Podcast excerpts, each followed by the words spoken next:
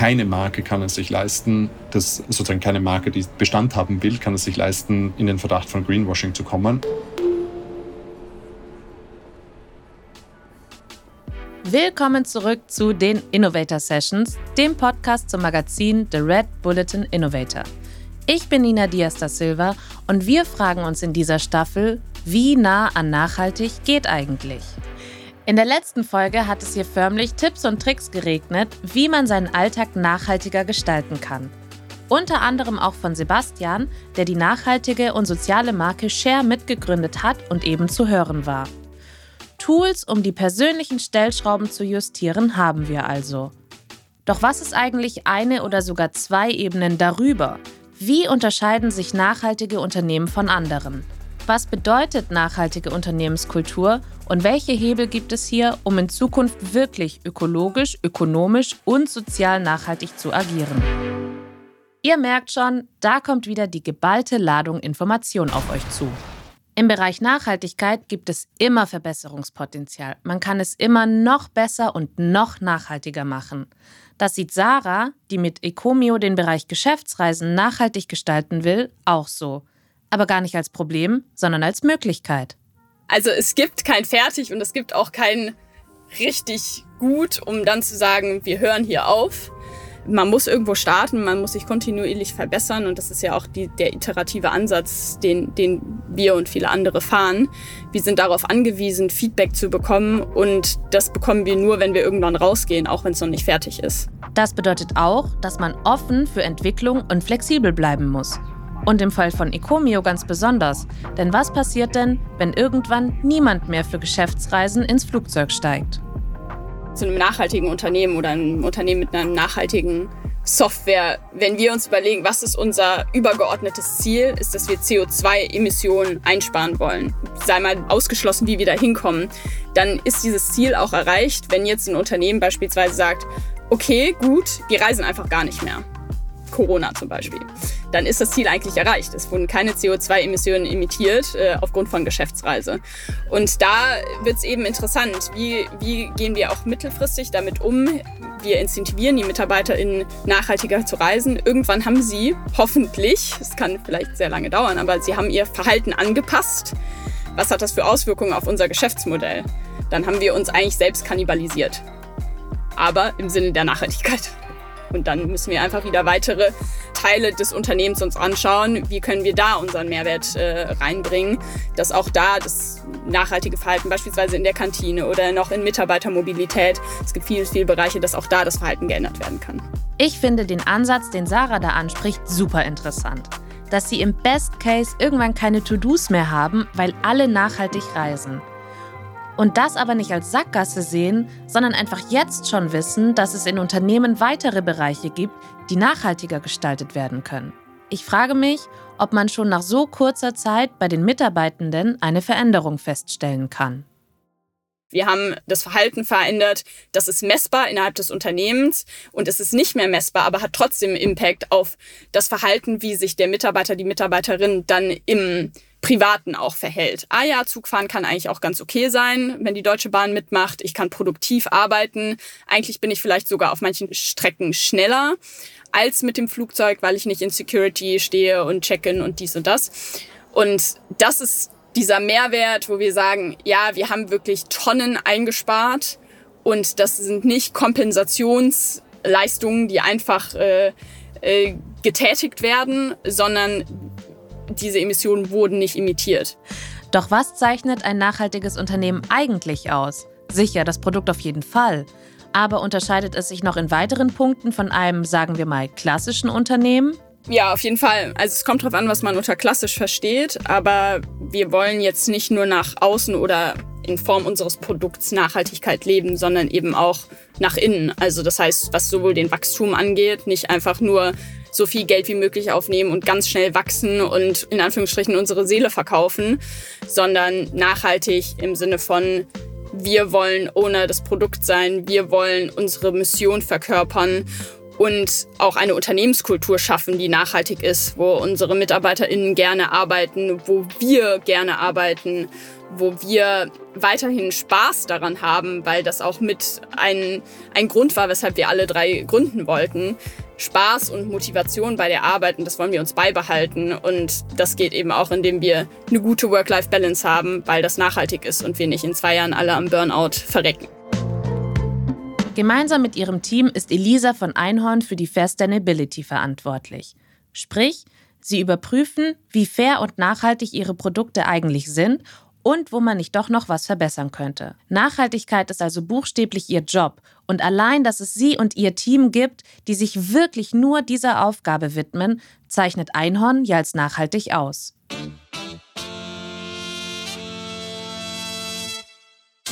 Und es hat halt schon auch was mit Priorisierung und Fokus zu tun. Ne? Also ich meine, ich war mal die erste Festangestellte. Wir hatten noch niemanden, der die Buchhaltung gemacht hat, keiner, der die Gehälter überwiesen hat. Wir hatten keinen für Sales. Wir waren sowas von weit weg von irgendwie Profitabilität.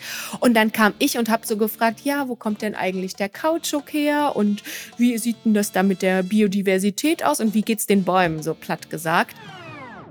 Obwohl wir vielleicht in zwei Monaten pleite gewesen wären. So. Und deshalb hat das auch schon was mit Fokus zu tun. Und auch jetzt, ne, wir sind viereinhalb Einhörner, die sich nur mit Nachhaltigkeit beschäftigen, ja? Also die wirklich nur versuchen, alles zu verstehen. Und wir sind insgesamt so 25 Einhörner. Und das gibt es eigentlich sonst nicht. Sonst hast du in einem Konzern oder so vielleicht ein, zwei Personen und sonst hast du aber 3000 Leute im Marketing. So. Also deshalb ist es so ein bisschen, ja, klar ist es schwieriger, aber ihr macht auch gar keinen Fokus darauf. Ihr nehmt gar keine Ressourcen in die Hand. Ihr nehmt keine, ihr seht das nicht als Prio. Ihr seht das als, ah, wir machen die Strategie und dann machen wir Nachhaltigkeit und dann wundern wir uns, dass das so schwer ist. Nachhaltigkeit im Unternehmen ist auch eine strategische Entscheidung und etwas, das im besten Fall von Anfang an mitgenommen, in jedem Fall aber ernst genommen werden muss also das Fair Sustainability Team ist schon sehr, sehr, sehr strategisch. Das heißt, wenn wir zum Beispiel neue Produkte machen oder überhaupt so die generelle Ausrichtung oder so, können wir schon sehr, sehr viel mitentscheiden. Es ist nicht wie bei häufig anderen Unternehmen, wo erstmal eine Strategie gemacht wird und dann versucht irgendwie Nachhaltigkeitsteam irgendwie etwas ein bisschen grüner zu machen, sondern wir sind so ein bisschen so, okay, unter welchen Bedingungen können wir überhaupt welche Produkte machen, mit welchen Partnern, was ist eigentlich so die strategische Ausrichtung, dass Nachhaltigkeit von Anfang an integriert ist. Das heißt aber gar nicht, dass die Arbeit leichter wäre, gibt Elisa ganz offen zu. Ich glaube, in dem Moment, wo Menschen zusammenkommen und ja jeder so sein soziales Päckchen hat, ist es einfach immer ein bisschen anstrengend. Das heißt, ich will das gar nicht jetzt so idealisieren und sagen, oh, bei uns ist alles einfach super. In der Realität ist es natürlich voll anstrengend, aber ich glaube, der Basiswert ist, dass es halt wirklich bei uns so ein bisschen ganzheitlich ist. Ne? Also Einhorn gehört ja sich selbst. Das heißt, wenn wir richtig erfolgreich sind, wenn wir schaffen, extra Gewinne äh, zu generieren oder so, dann geht das nicht an irgendwie irgendeinen Investor, den wir nicht kennen, sondern das können wir zusammen entscheiden. Und wir selbst wollen ja auch, dass Einhorn überlebt, dass wir das schaffen, dass diese Utopie funktioniert. Eine Utopie im Kleinen kann also dann funktionieren, wenn alle wirklich Bock darauf haben und mit Herzblut und Leidenschaft dabei sind. Weil das ist, glaube ich, so das Selbstverständnis ist. Und gleichzeitig glaube ich wirklich, wirklich, wirklich, wenn du das so richtig aus einer Überzeugung machst und so richtig ernsthaft machst und die Leute im Unternehmen so checken, ach krass, wir wollen wirklich was anderes machen. Bei uns geht es nicht um Gewinnmaximierung, dass du einfach glücklichere Mitarbeiter hast und dann dadurch einfach auch wirklich eigentlich unternehmerisch erfolgreicher bist. Aber es ist so ein bisschen, wenn du es ernst meinst und nicht fake also ne, ich glaube, in Deutschland sind doch irgendwie 60 Prozent der MitarbeiterInnen haben innerlich gekündigt, haben keine Motivation und so. Und ich meine, das ist so ein Potenzial, was da flöten geht. Ja, das ist einfach verrückt, dass man das nicht nutzt, aber dazu muss man halt eine echte Nachhaltigkeitsstrategie haben, anstatt so eine, ja, okay, fürs Marketing ist es gut, aber eigentlich wissen wir doch nicht, ob wir jetzt dadurch wirklich einen besseren CO2-Fußabdruck haben oder nicht. Ihr findet das, was Elisa sagt, richtig spannend und würdet eigentlich gern mehr von ihr hören? Kein Problem. Das Interview in voller Länge findet ihr im Anschluss an die Staffel hier auf dem Kanal der Innovator Sessions. Folgt uns bei Spotify und Instagram, um das nicht zu verpassen. Ich muss ja sagen, was ich an dem Interview mit Elisa so faszinierend fand, war ihre Leidenschaft, mit der sie über ihre Arbeit gesprochen hat. Man spürt richtig, wie sie dafür brennt und ich glaube, das bekommt man auch beim Hören ganz gut mit. An diesen Punkt kommt man vermutlich, wenn man einen sinnstiftenden Job hat und wenn dieser Job auch Raum für Menschlichkeit lässt. Denn diese Transparenz, diese Fehlerkultur, die auch offen nach außen getragen wird, ist irgendwie neu. Geht es nur mir so? Also sonst waren Unternehmen immer nur so Namen oder Marken oder Produkte. Aber diese neue Riege der nachhaltigen Unternehmen lebt vor, wie wichtig Nahbarkeit auch ist. Denn nur so kann man besser werden. Der Meinung ist auch Inas und so wird Transparenz bei Tomorrow gelebt. Also ich glaube, Transparenz, da gehört ja auch ein gewisser Mut dazu, weil man zeigt sich so und man macht sich natürlich auch angreifbar. Ne? Und ich glaube, dass wir in einer Zeit auch leben, wo man sich auch angreifbar machen muss. Ich glaube, letztendlich kommen Dinge eh raus. Ne? Man hat ja diverse Skandale auch schon einfach gesehen, dass sie Informationen letztendlich doch irgendwie nach draußen kommen und sich aktiv sozusagen transparent machen, ähm, angreifbar macht und dann auch in den Dialog geht mit der Gesellschaft, eben, glaube ich, sein Commitment auch zeigt, sich ständig verbessern zu wollen, weil ja niemand ist ja perfekt, ja, und auch niemand, glaube ich, hat die perfekte Nachhaltigkeitsstrategie. Das ist, glaube ich, ein Part und ein Entwicklungsprozess. Gerade im Bankenwesen ist Transparenz ein totales Novum.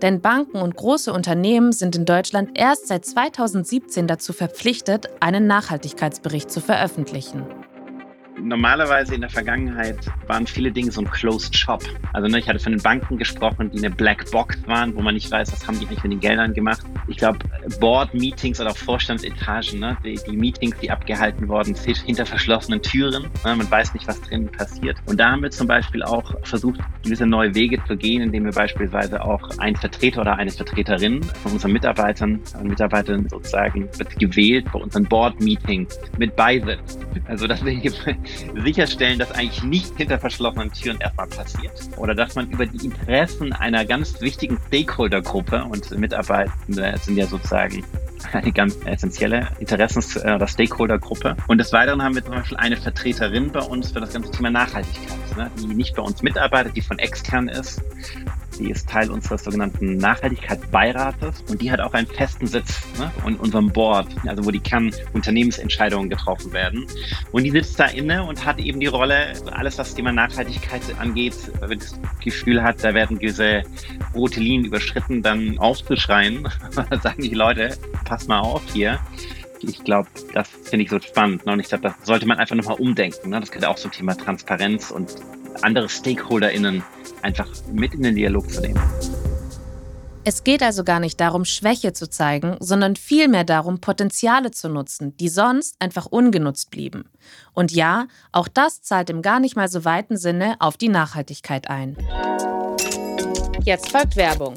Wobei ich ja eher Programmhinweis sagen würde, denn ich will euch heute den Podcast E-Commerce Why Not vorstellen. In dem sprechen Johannes Klisch und Romy Riffel über Everything E-Commerce, Digitalszene, Online-Marketing und Amazon. Und die müssen es wissen, denn sie sind zwei der GründerInnen von Snox und Snox Salting. Und gerade beim Thema Gründen gibt es ja vieles, aber eben kein Schema F. Man ist neu, man ist innovativ, man muss einfach mal machen. Und von dem Grundsatz bin ich ja selbst seit neuestem auch Fan und damit sind Johannes, Rumi und ich nicht alleine. Denn in jeder Folge laden sie sich spannende Gästinnen ein, die alle viel Business machen, aber niemals so, wie man es nach Lehrbuch eigentlich machen sollte. Sondern jede und jeder hat sich irgendwann mal gefragt, ey, why eigentlich not? Und damit sind sie erfolgreich. E-Commerce Why Not ist also nicht nur spannend und super informativ, sondern vor allem auch praxisnah. Sprich, heute hören, morgen anwenden. Jeden Montag erscheint eine neue Folge, natürlich überall dort, wo es Podcasts gibt. Und wer nicht bis zum nächsten Montag warten will, der düst fix rüber zu snox.com slash innovator sessions und hört schon mal rein. Okay, und jetzt weiter im Text.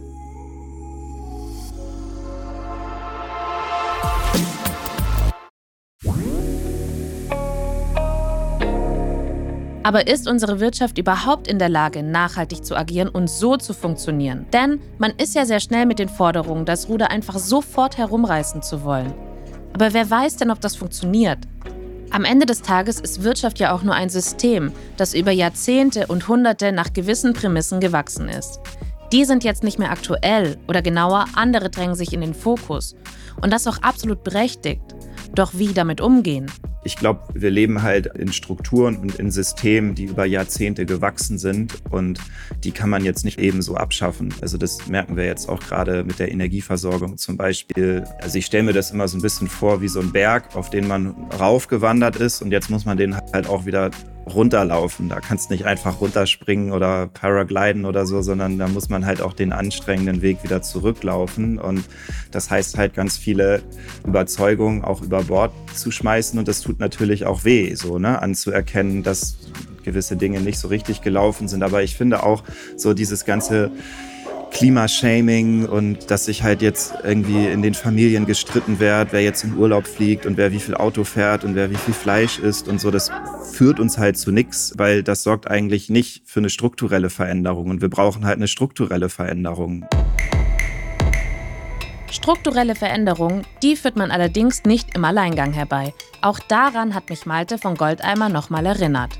Wir leben ja in einer sehr individualisierten Welt, wo wo eigentlich wir sehr viele Themen und globale Herausforderungen immer auf uns selbst beziehen. Und das finde ich eigentlich einen sehr spannenden Gedanken, das mal wieder von sich selbst zu lösen und halt eher als Gemeinschaft und als Kollektiv zu denken und auch anzuerkennen, dass gewisse Themen nur in gemeinschaftlicher und kooperativer Arbeit gelöst werden können. Und auch anzuerkennen, dass nur durch meinen Individualkonsum und meinen Individualverbrauch die Probleme der Welt nicht gelöst werden und man sich halt eher auch wieder ein bisschen mehr eingliedert und versucht, einen kleinen Teil beizutragen und sich eher größeren Organisationen und Gruppen anzuschließen, die zum Beispiel politische Arbeit machen und wirklich versuchen, strukturelle Veränderungen herbeizuführen, statt die Lösung von Problemen immer im einzelnen Verhalten. Also das ist für mich, glaube ich, auch ein entscheidender Punkt, so dass wir uns da die letzten 30 Jahre sehr weit von entfernt haben und auch wieder ein Stück weit zurückfinden sollten. Von Inas, der mit Tomorrow im Finanzsektor ja an einem super zentralen Dreh- und Angelpunkt in der Wirtschaft steckt, wollte ich wissen, ob er denn einen Wandel in eben dieser feststellt. Zum Glück. Ich würde sagen, insgesamt viel zu langsam. Aber es, es passiert natürlich ein Wandel. Ne? Und ich glaube, dass das ganz große Problem ist einfach mit etablierten Industrien, die sich zu lange einfach auf ihrem Erfolg ausgeruht haben. Ich kann nur mal die Automobilindustrie hernehmen, äh, die einfach nie eine Alternative zum Verbrennermotor geglaubt haben. Und dann haben sie andere Unternehmen gezeigt, dass es doch auch alternative entweder Mobilitätskonzepte oder auch Antriebsmodelle eben gibt aber auch viel zu spät umgeschwenkt. Und das Gleiche ist, glaube ich, im Bankensektor. Aber es kommt ja auch von regulatorischer Seite immer mehr Druck, dass es neue Gesetze gibt, neue Vorschriften gibt. Auch da würde ich sagen, auch das geht zu langsam, auch das ist nicht streng genug. Und auf KonsumentInnenseite ist es natürlich auch so, dass VerbraucherInnen immer stärker nach nachhaltigen Produkten auch fragen und diese ganz klar bevorzugen. Ne? Wenn Sie am Supermarktregal sagen, ich habe jetzt hier eine nachhaltig produzierte Seife und ich habe da daneben eine kompliziert verpackte, nicht nachhaltige Seife, dann greift dann wahrscheinlich eher zu der nachhaltigen Brand. Und so zieht sich das durch, durch alle Sektoren durch. Von daher ist ein sehr großer Wandel im, im Gange, immer noch zu langsam, aber der Stein ist ins Rollen geraten. Und auch auf der Bankenseite muss man sagen, es gibt zunehmend auch nachhaltigere Finanzprodukte und Finanzinstitute werden jetzt zunehmend auch dafür angekreidet, ne, wenn sie weiterhin fossile Energien beispielsweise auch investieren. Von daher bin ich erstmal hoffnungsvoll, dass diese ersten ein paar Steine, die ins Rollen geraten sind, sozusagen größer werden und ein, ein ganzes Umdenken von ganzen Industrien tatsächlich passiert. Elisa von Einhorn ist ebenfalls der Auffassung, dass es möglich ist, Nachhaltigkeit und Wirtschaftlichkeit zu einem Zusammenspiel und eben keinem Gegensatz mehr zu machen. Das denken auch immer mehr Gründende. Eine Studie aus 2021 des Rates für nachhaltige Entwicklung und der Technischen Universität Dresden hat herausgefunden, dass 15 Prozent der Neugründungen in den Bereichen der Green Economy liegen, sich also der Nachhaltigkeit verschrieben haben. Wenn man sich jetzt so anguckt, was sind so die ganzen großen globalen Herausforderungen und dann immer so ein bisschen guckt, okay, was war die Grundursache oder was führt dazu zu der Vermüllung im Meer, zu, also ne, gerade diese ganzen ökologischen Krisen, dann kommst du ja nicht um die Wirtschaft drumherum. Also die ist sehr oft einfach Teil des Problems. Und unsere Idee ist und war halt so wirklich, okay, was ist, wenn, wenn wir es schaffen, durch unsere Art des Wirtschaftens eigentlich wieder Ökologie zum Leben zu bringen, dass, dass es halt kein Widerspruch ist. Ein Konzept, wie das funktionieren kann, ist die Kreislaufwirtschaft. Über die haben wir schon in Folge 2 gesprochen. Sprich, alle Produkte so planen und entwickeln, dass sie am Ende nicht auf dem Müll landen, sondern wiederverwendet werden können. Ein weiteres Konzept ist das der sogenannten Open Source. Schon mal gehört? Nee, noch nie gehört. Das Prinzip Open Source kommt aus der IT. Dort beschreibt es den Umstand, dass der Code einer Software für die User frei zugänglich ist, verändert und weitergeteilt werden kann. Berühmte Beispiele für Open Source sind WordPress oder auch die Corona-Warn-App. Unter dem Aspekt der Nachhaltigkeit wird Open Source eigentlich genauso verwendet. Ich denke, Open Source ist ein super wichtiger Hebel zu mehr Nachhaltigkeit, weil durch Open Source mehr Menschen, Organisationen in die Lage versetzt werden, selber aktiv zu werden. Florian kennt sich nicht nur mit Plastikrecycling aus, sondern eben auch mit Open Source. Denn das eine bedingt beim Thema Kreislauffähigkeit von Plastik das andere. Das ist am Beispiel von Precious Plastic gut zu beschreiben. Die haben ihre Anleitungen kostenlos und digital bereitgestellt, sowohl für das ganze Recyclingprozedere als auch die Maschinen, die man dafür bauen muss.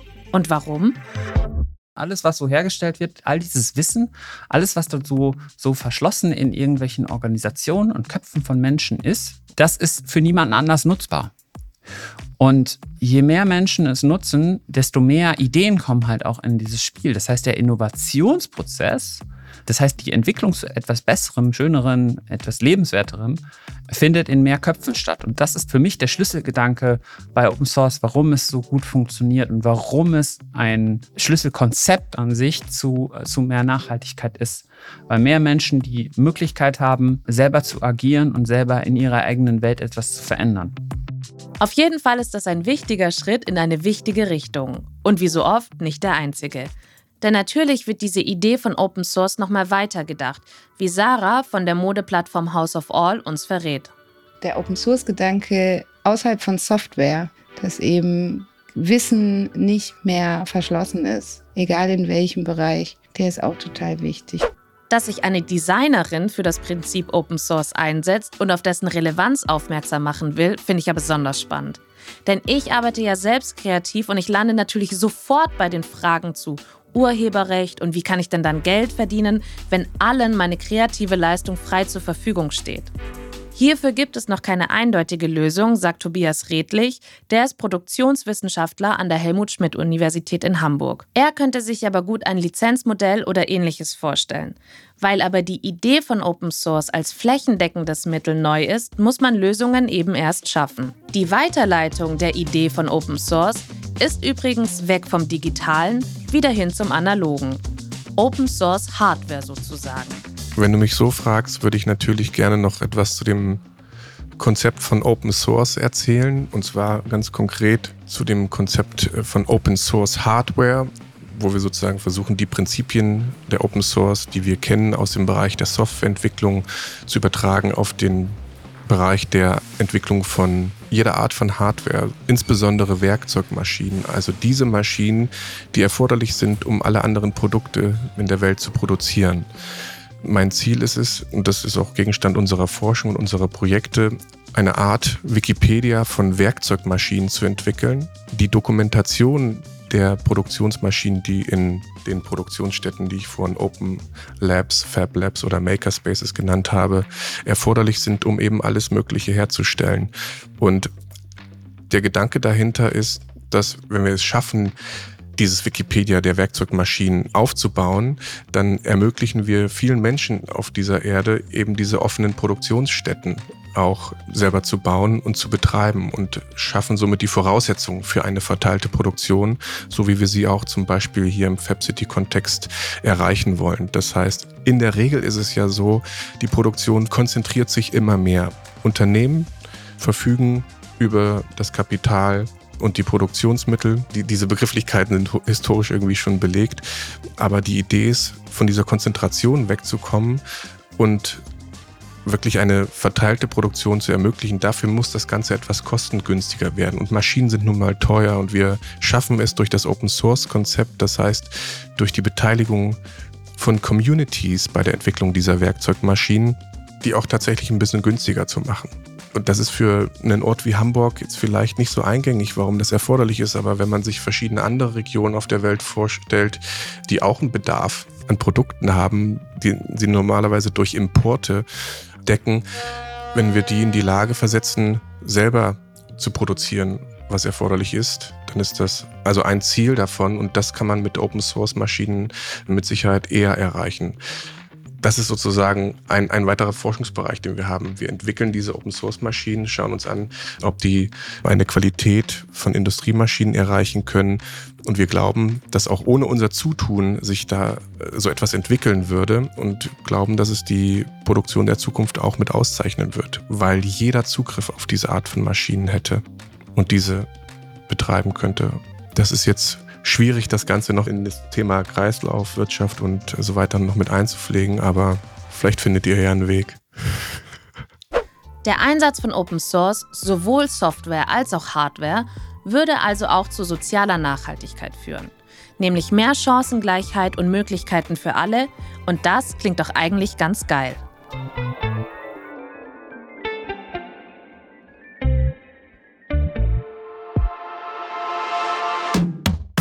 Vielleicht hört ja gerade jemand zu, der oder die gründen möchte.